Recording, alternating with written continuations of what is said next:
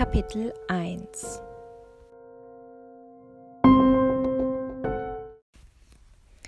Das erste, was mich weckte, war dieser seltsame Duft. Fremd und ziemlich intensiv wehte er um mich herum.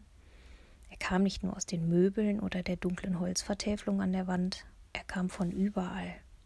Das zweite war mein kleiner Bruder, der von unten nach mir brüllte. Luzi, komm! Eisern zog ich die Bettdecke höher. Ich war einfach noch nicht bereit für das, was auf mich wartete. Außerdem war es viel zu früh zum Aufstehen, auch wenn die Vögel draußen schon wie verrückt vor sich hin zwitscherten und es in meinem Zimmer taghell war.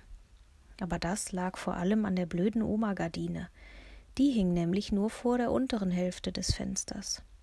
Mein erster Gedanke, als ich das hässliche Teil gestern bei unserer Ankunft gesehen hatte, war, es sofort nach dem Aufstehen verschwinden zu lassen.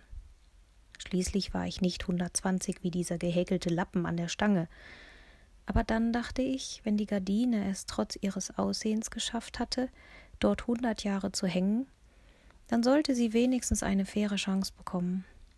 Jedes andere Mädchen hätte bestimmt keinen einzigen Gedanken darüber verschwendet und einfach einen neuen Vorhang verlangt. Aber Ma hatte mir schon immer viel zu viel Respekt vor allem, was alt war, eingebläut. Manchmal sagte sie alberne Sätze wie Gebrauchte Dinge hüten Geschichten ob irgendjemand diese Geschichten hören wollte oder nicht, interessierte sie dabei überhaupt nicht. War etwas alt, war es automatisch wertvoll. Punkt. Diesen Grundsatz stellte man in meiner Familie besser nicht in Frage. Außer man wollte Ärger mit Ma bekommen. Und Ärger war nicht so mein Ding. Luzi, Frühstück. Benno war wie immer hartnäckig. Ich seufzte. Für meinen Bruder war unser Umzug ein riesiges Abenteuer. Die alte Villa, der Garten und der ganze altmodische Krimskrams. Alles war höllisch aufregend. Klar, Benno war ja auch erst fünf. Ein letztes Mal betrachtete ich die Risse in der Stuckdecke und rutschte dann aus dem Bett. Meine erste Nacht in der Villa Efi hatte ich also schon mal hinter mich gebracht. Und so wie es aussah, würden noch hunderte folgen, ich schlüpfte in Jeans und T-Shirt und stieg die Treppe runter. Dabei knarrte jede einzelne Holzstufe und kündigte mich Schritt für Schritt an. Hier unten roch es genauso komisch. Irgendwie nach zu vielen Dingen gleichzeitig. Nicht unangenehm, aber definitiv komisch. Und dieser Geruchsmischmasch waberte mir gleichzeitig hinterher und entgegen. Er hing überall wie ein zu stark aufgesprühtes Parfum, das Leute manchmal in engen Räumen wie Fahrstühlen zurückließen und dort einsperrten. Hoffentlich blieb er ab jetzt nicht auch noch an mir hängen und kündigte mich in Zukunft schon aus der Entfernung an, ob ich das wollte oder nicht. Zum Glück gab es auch ein paar vertraute Gerüche, wie den Duft von heißem Toast, geschmolzener Butter und Kaffee. Also drückte ich mich im Erdgeschoss zwischen den Umzugskisten durch Richtung Küche. Alle anderen in meiner Familie saßen längst am Esstisch. Benno leckte gerade die Marmelade von seinem Toast und kippelte auf seinem Stuhl. Marmelade pur zählt nicht als Frühstück. Pa hörte sich an, als erwähnte er das heute nicht zum ersten Mal. Morgen, sagte ich. Guten Morgen, mein Schatz. Ma schlürfte ihren Kaffee und blätterte in einer Zeitung. Es war also alles wie immer. Ich schnappte mir einen Toast, beschmierte ihn ebenfalls, so dick es ging, mit Marmelade und setzte mich neben Benno. Gut geschlafen? Ma warf mir einen ihrer Blicke zu, die Eis zum Schmelzen bringen konnten. Normalerweise gelang ihr das, heute nicht. Geht so, nuschelte ich und biss in meinen Toast. Pa's rechter Mundwinkel schob sich nach oben. Ja, ja, die erste Nacht ist immer die härteste, bei uns im Schlafzimmer zieht's wie auf einer Bergspitze. Mein Nacken ist steif wie ein Brett. Übertrieben rieb er sich die Schulter. Dazu zog er eine selbstmitleidige Grimasse, als müsste er gleich sterben. So war Pa eben. Er versuchte jede Situation mit einem Scherz zu retten, aber auch mit denen biss er bei mir, wie immer, auf Granit. Wir hätten ja einfach zu Hause bleiben können, sagte ich nur. Oder wenigstens in ein richtiges Haus ziehen, eins mit elektrischer Heizung zum Beispiel. Ma lachte ungläubig auf. Wie bitte? Die Villa Efi ist ein Traum. Wir könnten froh sein, dass wir sie so günstig bekommen haben. Alle anderen Mädchen würden platzen vor Neid. Ja, aber nur, wenn unser bröckeliges Museum nicht vorher zusammenkracht und sie unter sich begräbt. Ich atmete einmal tief ein. Und wenn ich Ihnen erst erzähle, dass ich den Badeofen eine Stunde vorheizen muss, damit mal ein bisschen warmes Wasser aus dem Hahn kommt, dann platzen Sie ganz sicher alle sofort vor Neid. Luzi. Ma klappte ihre Zeitung zu und funkelte mich an. Das bisschen Vorheizen haben die Leute früher auch hinbekommen. Du solltest froh sein, dass die Villa Efi kein gesichtsloses, gesichtsloser Neubau ist. Sie ist alt und genau deshalb ist sie so atemberaubend schön. Wer hat heutzutage schließlich noch einen antiken Badeofen? Eben, niemand. Ich verdrehte die Augen. Meine Ma arbeitete als Restauratorin, was bedeutete, dass sie alles anhimmelte, was verstaubt oder kaputt war. Am glücklichsten sah sie immer aus, wenn sie Altes wieder zum Glänzen brachte. Manchmal nannten wir sie deshalb nur Flohmarktkrankenschwester aber nicht mal das ärgerte sie. Das Kleidungsstück, das ich an Ma am häufigsten sah, war ihr mit Farbe und Gips verschmierter Arbeitskittel. In dem saß, kniete oder lag sie oft in irgendwelchen Kirchen auf Baugerüsten und pinselte Wandgemälde nach, die außer ihr niemand mehr erkannte. In der Villa Efi gab es zwar keine Wandgemälde, dafür aber haufenweise gruftigen Kram, der zugegebenerweise ihre Hilfe ziemlich nötig hatte. Ich beobachtete Benno, der die Gelegenheit dazu genutzt hatte, die Marmelade war in seinem Mund verschwunden und der Toast irgendwo unter dem Tisch. Jetzt stand er auf und machte sich auf die Suche nach seinem Lego.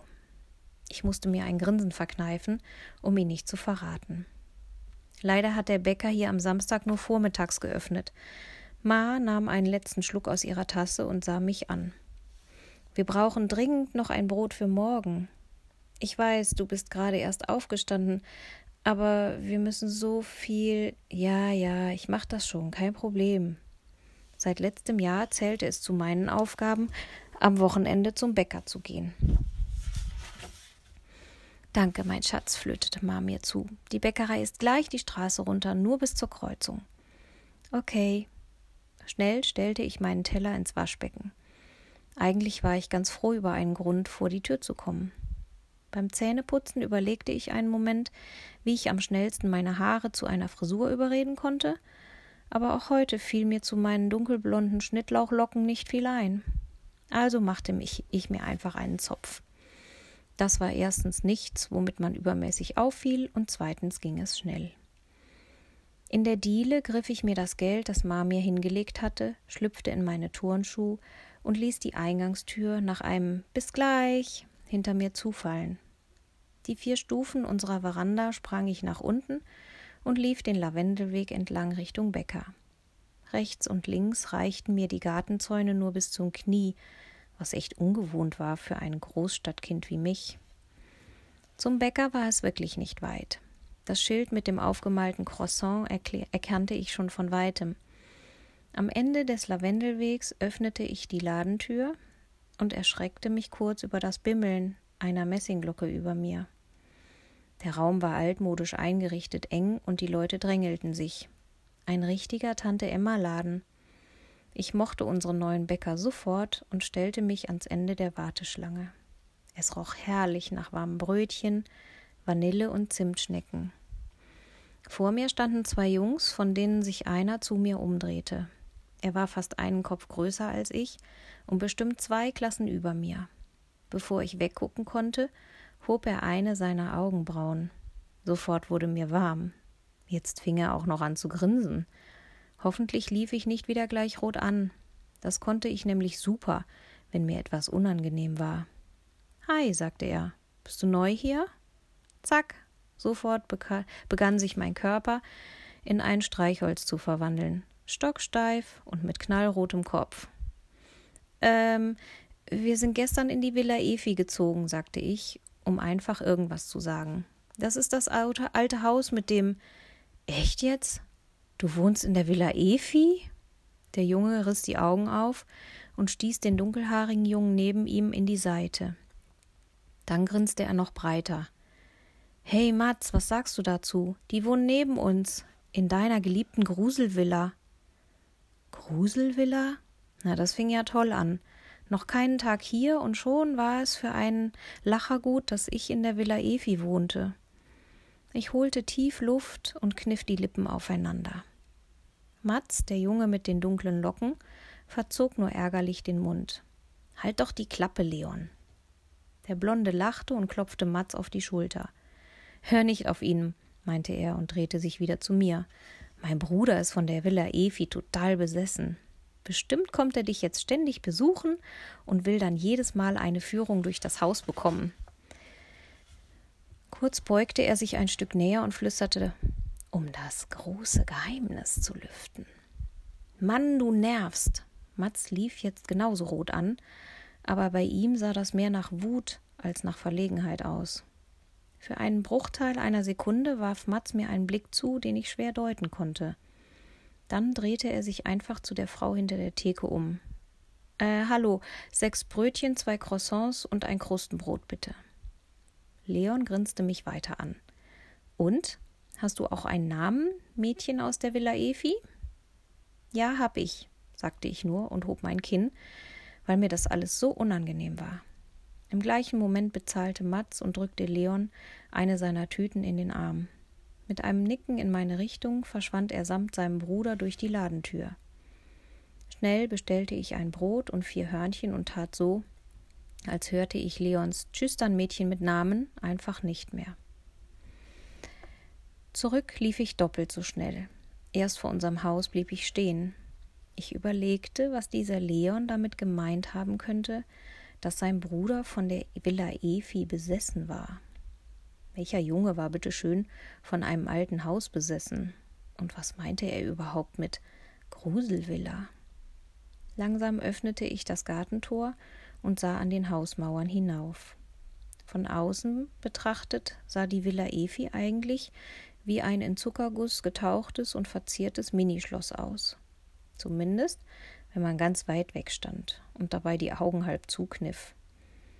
Gestern bei unserer Ankunft hatte Ma ständig das Wort zauberhaft geflötet und dabei auf die gusseisernen Schnörkelgeländer, die endlosen Fenstersprossen und bunten Glasscheiben gezeigt.